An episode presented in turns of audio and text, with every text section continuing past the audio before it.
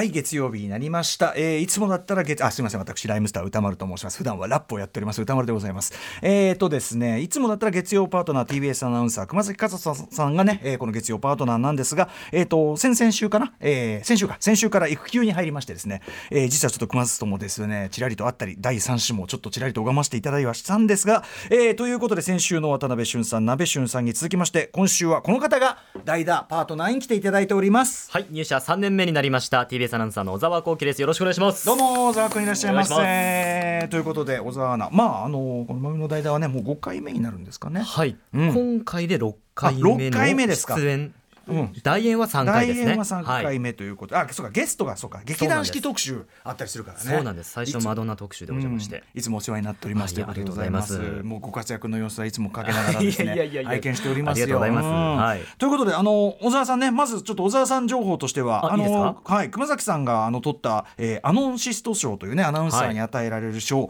えーこちらを一緒に受賞されたんですよねそうなんですね。はい、あのアノンシスト賞の新人奨励部門といううん。入社3年目までのアナウンサーが対象の賞がありまして、はい。そこでいただきました。入社3年目の人しかもらえないって m 1みたいなもんでさある時期過ごしたらね過ぎたらもらえないんだからそれ以降もさらえないので本当に貴重な賞をいただいたなと。俺は遅咲きだなんて言ったらもらえないわけだから これはおめでとうございます。ありがとうございます。はいはいはい。とかあとまあお忙しくされてるようで。今は何が忙しいんですか？今はですねあの8月に世界陸上がハンガリー・ブダペストで行われるんですけども、そこの現地に行って実況することになりまして、うんうん、おめでとうございます。そのためにい。いろいろと世界陸上の勉強だったりとか、うん。陸上の日本選手権この前は大阪に行ってきまして、はい。いろいろと地方を飛んでおります。だから本当にあの実況もね含めてその熊崎君とかがこういろいろあの熊崎君が一番若手の時代も長かったんだけど、ええ。その中で小沢さんみたいな本当にあの頼りがいのあるというか力強い若者がこう入ってきて本当に熊崎君も嬉しく思ってると思いますよこれはね。本当ですかうん。ね。いや嬉しいんですよ。うんやっぱり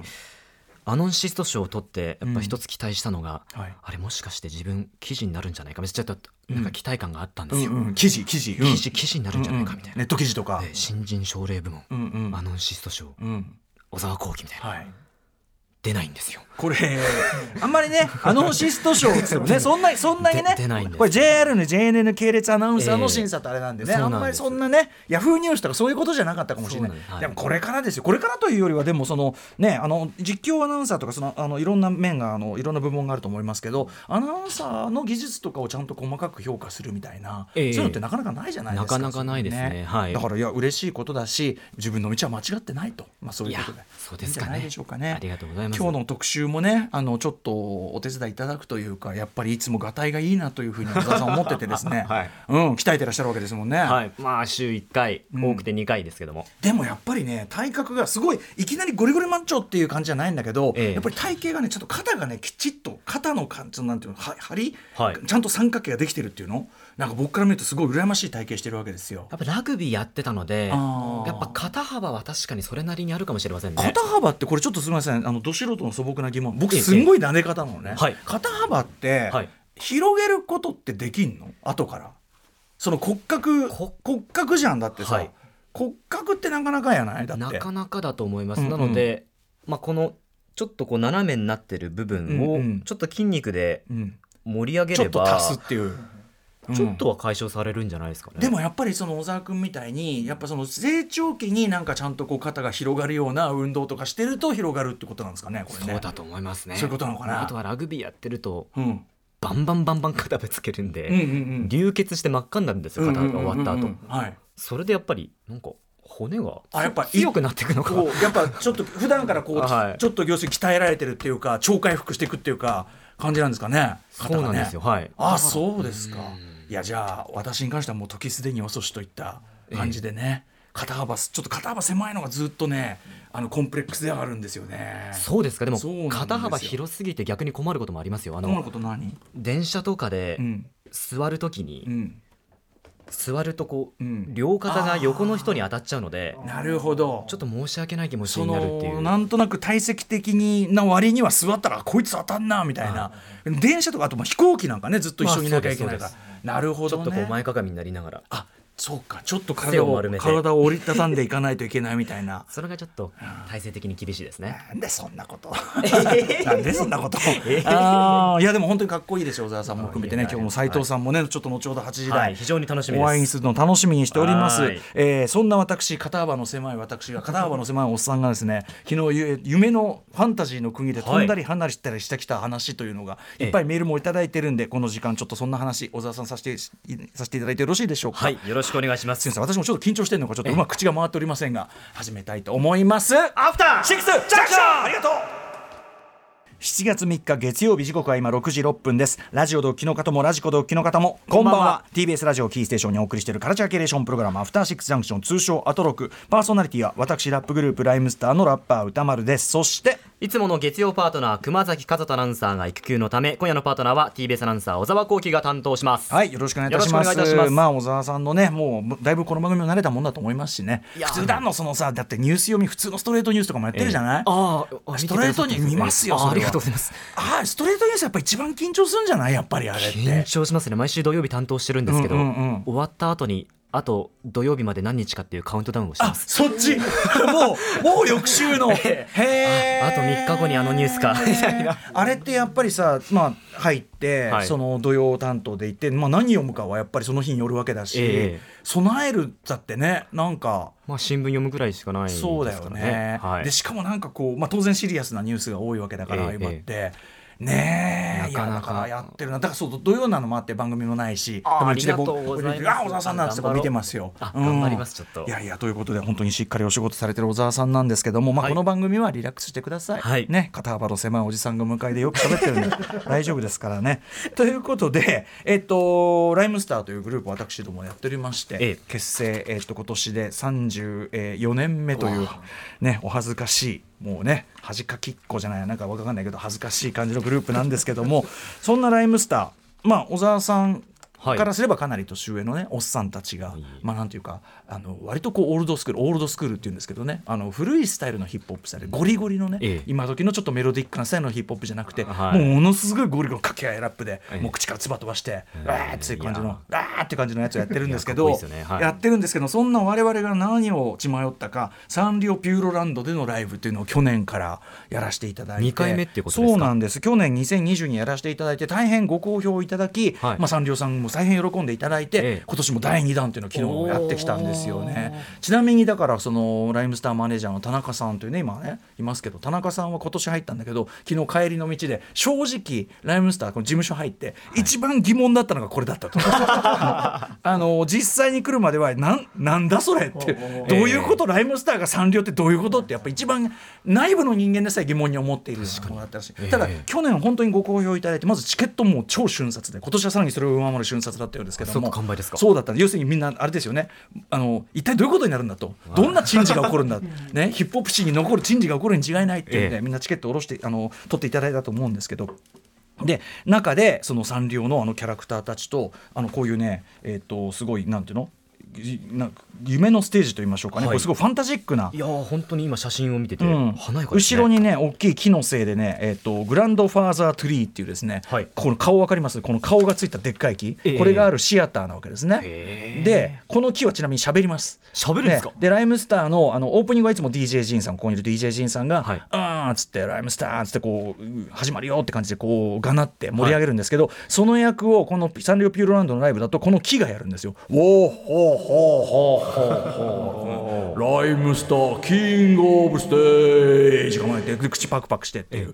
あのであとエンディングでもこれあの岸社長こんこん今年からのあれであの演出で帰りも「みんな気をつけて帰ってね。よほーほーほー」みたいな木がこうやってやるって。あの僕が危惧していた事態が実際起こってて子供が怖くて泣いてました。そうですよね。ちょっと思いました。がマジでこれ木もマジでっかいし、ええ。子供子供マジ泣いてる人もねいたということが報告されてますけど。でねあのーこれに本当にあのリスナーの皆様ご家族連れ多分普段ヒップホップのライブとか僕らのワンマンとかだとあんまりちっちゃいお子さん連れてこれないみたいな。でちょうど年齢的にもそのライブは行きたいライムスターのファンで行きたいけどお子さんもいるしなみたいな人があのまあサンリオピューロランド行くよっつって。でこの人たちにサンリオピューロランド行くよっつって。じゃあ途中でねあじゃあちょっとここ来ようかみたいな感じでだまくらかして連れてくるのにちょうどいいっていうことだと思うんですけど、はい、本当に多くのリスナーの方からねお越しいただいて、ええ、はい。であのメールもあの普段のライブ以上にまあどっかどっかいただいてるんで、ね、ちょっとね代表的というかいくつかご紹介しますね、はい、ラジオネーム54秒フラットさん。はい、えー、サンリオピューロランドのライブ、えー、4月2日日曜15時からの回に、えーと、2回やったんです。けど 2, 部、はい、2部制だったんです。前の回ですね。最初の方の回、えー、家族4人。自分奥さん長女6歳。長男4歳。で参加させていただきました。感想は最高の一言です。まさか子供たち保育園児と一緒にライムスターのライブに行ける日が来ようとは。久しぶりの声出しライブ。子供たちと踊ったり跳ねたり叫んだり。実はこれテレビでお母さんと一緒を見てる時と同じことをしてるんです、えー、意外な親和性でした。なるほどね。飛んだり跳ねたりしてるのね、えー、ただライブの途中で娘が「パパここってピューロランドなの？と聞いてきたので何かしら違和感は感じていたようですと、えー、パパはそこは黙ってうなずいておきました、えー、とはいえ子供たちも楽しんだ様子でライブの後もおじさんたちずっと歌ってたねとご機嫌でした、えー、ライムスターやヒップホップが何か知らなくても何か感じ取ってくれたら良いなとパパは思ってます、えー、素敵なライブありがとうございました。ジンさんやジンさんにも、えー、御礼をお伝えください、えー、ライブも行きますというふうな54秒フラットさんこんな感じ。まさに。だから結構本当にだから5歳だの4歳だのもっとちっちゃい子も含めて、はい、あちなみにあのクマスご家族もですねあの三ごお三子ともに奥様と一緒に、おさ第三子なんかまだ2か月だから。そうですよね、うん、まだ赤ちゃんなんだけどこれで一緒に連れてきていただいてみたいな感じ。でもそれぐらいちっちゃい子いる中であの、ね、2部やってでその、えー、15時からの第1部とその後17時半からかの、はい、えーと、夜の部があって夜の部の方は夜の部というか第2部の方は割と大人の方が多いっていうか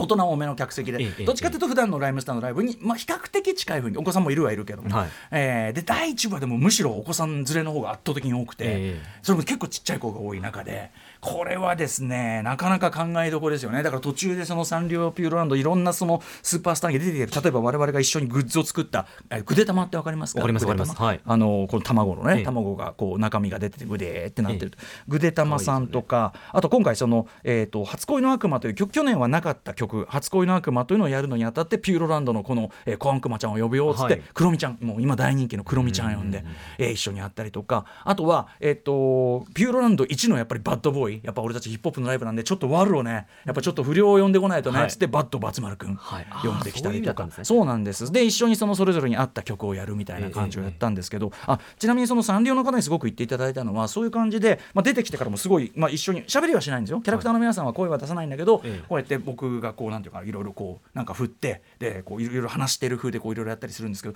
そういう感じでこうなんだろうキャラをすごい立ててやる感じのライブをやる人ってやっぱあんまあんまいないみたいで普通の歌だと難しいの実際ね、はい。はい、だからその例えばグデさんだったらグデッとしたいよねっつって。じゃあライムスターの中でもグデッとした曲ねこのやるのがちょうどいいっつって。このライムスターもちょうどいいってすごいグデッとした曲やるとか。あとはそうだねそのクロミちゃんだったら初恋の悪魔。悪魔だから、悪魔と踊りたいんだろうっつって、えー、クロミちゃん。でクロミちゃんのもう動きがいちいちキュートでもう本当に小悪魔的な途中あのマミー D さんの肩にぐっと肩を抱いてこうやってやるとこと。背中にピトッとくっつくとことが本当に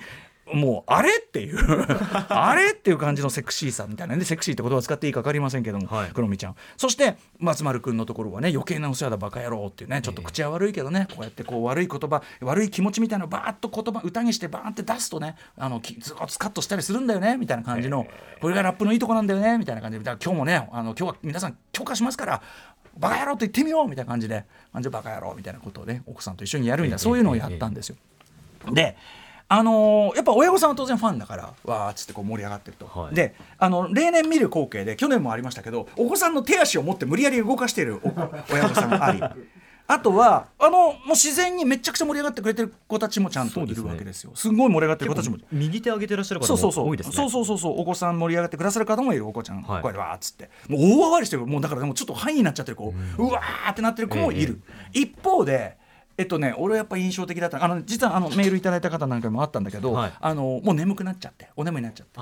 寝てあの結構音大きいからお子さんこうやってヘッドホンつけたり、はい、ちょっと耳をこう、ね、はい、鼓膜を守るちゃんとねあの、あれとかあったり配慮とかあったりするんですけど、まあ、そんな中で、はい、まあ、眠くなっちゃったのがこうやってこうね最初まで最初すごいニッコニコでわーっと盛り上がってたのにやっぱりねじなんか大人と自給時間が違うんだよね。こうやって俺がこうやってこう歌ってる最中にあああ限界向かだ は見えたり。よく見える、ね、そう見えたりとか。あとはやっぱりねなんだろう。もうちょっとお姉さんのね、女の子とかだとやっぱりその来たくないのに連れられてることに対するこうやっぱりこう 抗議の意思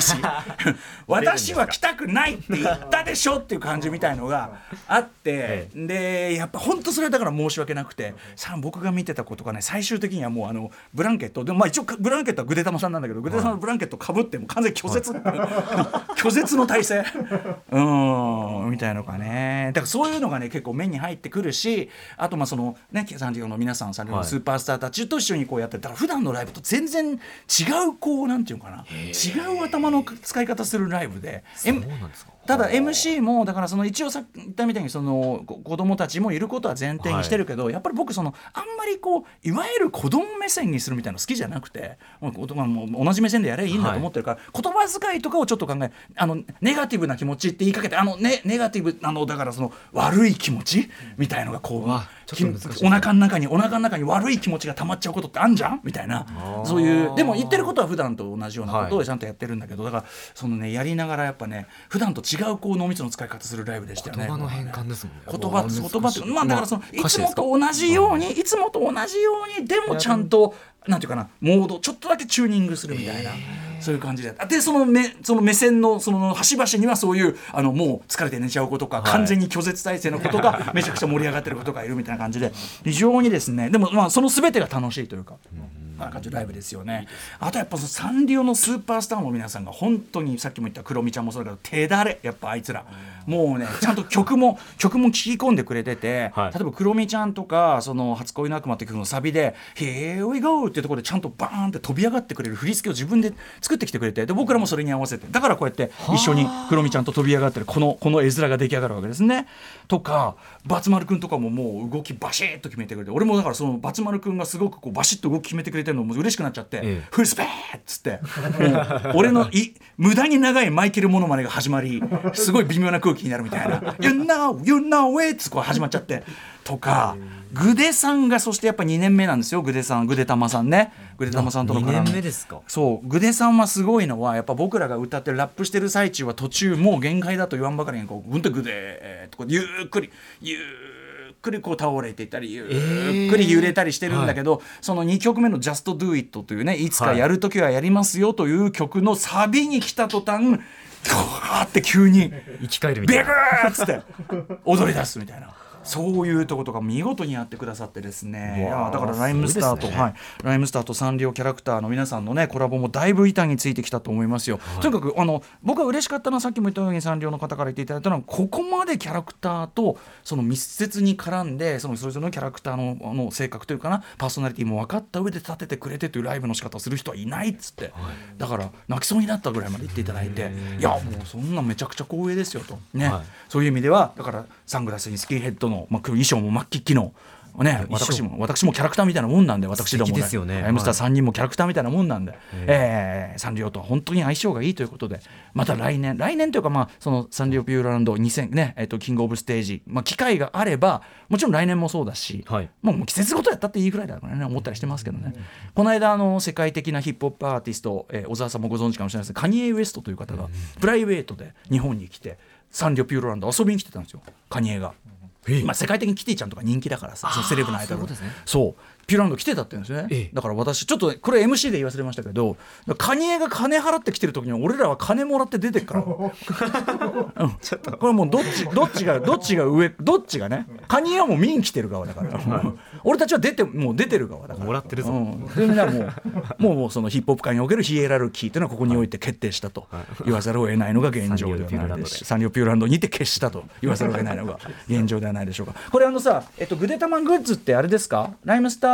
ホームページライムスターのホームページからあのまだまだあのちょっと今年また新デザインでえめちゃめちゃ可愛いのがあのライムスター3人がグデタマ仕様でデザイン化されててあこういうグッズもまず他のアーティスト作らないんだってやっぱり。そうそう。なのであの本格的にサンリオだからまあ言っちゃえばライムスターがサンリオキャラクター化してるんでちょっと皆さん様子を見ていただければねあのーアフターロック6周年突入グッズと合わせてはい。ちょっとご覧いただければ幸いかと思いますということで小沢さんベラベラ喋ってすみません。いやいやいや。そんな感じで。T シャツとかバッグクもあって可愛いですねね、そうなんです、そうなんです、ぜひ見てください。はいそしてあの、あのサンリオピューロランドお越しいただいてきた皆さん、ありがとうございました。実は曜日パートナーも全員あの集合で見に来ていただいて、そうなんですねそうなんです。非常に華やかな状態でやらせていただきました。お越しいただいた方ありがとうございます。あのメール皆さんあの目を通しておりますので、温かいメールありがとうございます。大変励みになります。サンリオピューロランドライムスターライブのお話でした。それでは本日のメニュー紹介いってみましょう。6時半からのカルチャートークは小物王ことフリーライターの納富靖国さん登場です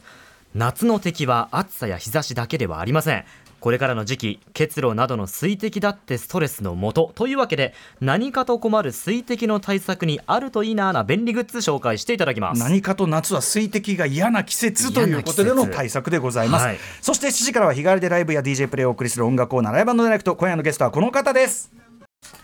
飾らないストレートな歌詞と王道な J-POP が魅力の4人バンドご褒美。あさって7月5日水曜日に今お聴きのシングル「なんぼのもんじゃい」をデジタルリリースするということで番組初登場です。そして7時半過ぎからは番組内番組ベンチャー企業キュレーションプログラムブーストです。メインパーソナリティはウーム株式会社代表取締役会長の鎌田和樹さんです。そして7時45分頃からは新概念提唱型投稿コーナー。先月からスタートした新企画目撃隣のご飯をお送りします。職場学校あるいは街中駅中道すがら偶然目撃した衝撃の食の光景を送っていただきまして我々を縛る食の固定観念からもっと自由になろうという新企画です。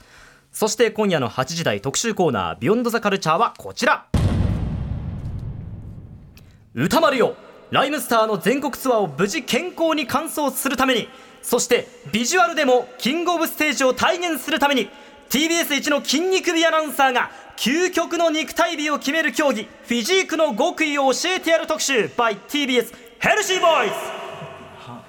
はい。ということであのヘルシーボーイズこれ小沢さんヘルシーボーイズええ。ってことですよね、そうなんです。うん。ちょっと息が続くか今心配だったああんですすいません。いっぱい読ましちゃってすいません。あのフィジーク特集ね、以前2019年10月にあのフィジーク界のスーパースターとなりますジンさん、はい。お越しいただいてお話は伺いたんですがまあ私その後ね別に筋トレ等してるとは全くなくてですね、はい。相変わらず狭い肩幅のままなんとか なんとかギリギリマイクを持たせていただいている状態でございます、一番重くて持てるものがマイクという状態になっております。ははいい、ということででも小沢さんも体鍛えてるということですもんね、はいそうなんですね。んうん。で一方小沢さんとその TBS ヘルシーボーイズ組んでいる相方がいるわけですねこれね。あの私劇団四季がもうと同じくらい筋トレが大好きなんですえが。同じくらい？うん。はい同じくらい大好きなんですけども TBS でひ昼帯というお昼の情報番組がありまして、筋トレが大好きな斉藤慎太郎アナウンサーというのがアナウンスセンターにもう一人いるんですね、はい。その2人でユニットを組んでヘルシーボーイズというタッグを組んでるわけなんです、ねえ斉藤さん私実はですね昼帯等で拝見しててえその筋肉美と言いましょうか、ちょっと TBS アナウンサーには最近珍しい感じのそうですね。あの見た目ね見,、ええ。見た目の派手な存在感めちゃくちゃ衝撃を受けていや。何この人っつって。もう目が釘付けになってたわけ、はい。ところが話に聞くとまた斉藤さんのキャラクターがその見た目の派手さと裏腹なんですよね結構ね。そうなんです。もう TBS1 筋肉があって、うん。TBS1 ネガティブです。それその話聞いて私もすごい斉藤アナに興味持っててですね。なので、はいえー、とフィジークをねちょっとすごく楽しみにしているわけでございます。はいえーということで、えー、と本日はフィジーク界のトップランナー、えー日本フィジークの新時代をもたらした田口淳平さんというスター選手をまたお,、お招きしてお話を伺うわけですね。はいそうなんですね。田口淳平さんもプロも登場しますさてでは番組では皆様の感想や質問もお持ちしています。アドレスは歌丸アットマーク TBS.CO.JP 歌丸アットマーク TBS.CO.JP 読まれた方全員に番組ステッカーを差し上げます。また各種 SNS も稼働中です。Twitter、LINE、Instagram 各種フォローもお願いします。それではアフターシックスジャンクション行ってみよう。ちなみにサンリオライブではい。一番子供たちがドワーンって盛り上がる曲があるんです、それは何かと言いますと E テレの番組「宇宙なんちゃらこてつくん」の主題歌はいはい。を僕ら歌ってるんですけど、ええそれをやるよって言った時みんなドーって。さっきまで「な何これ?」みたいに思ってた人たちが「えあの人たち?」みたいになって。認知度、うん、あのあの曲歌ってんの俺たちってえー みたいになってて見直したかどうかこの野郎みたいな感じでで曲始めたらわーってなってね実はめちゃくちゃ人気の曲なんですいいですね After Six Junction.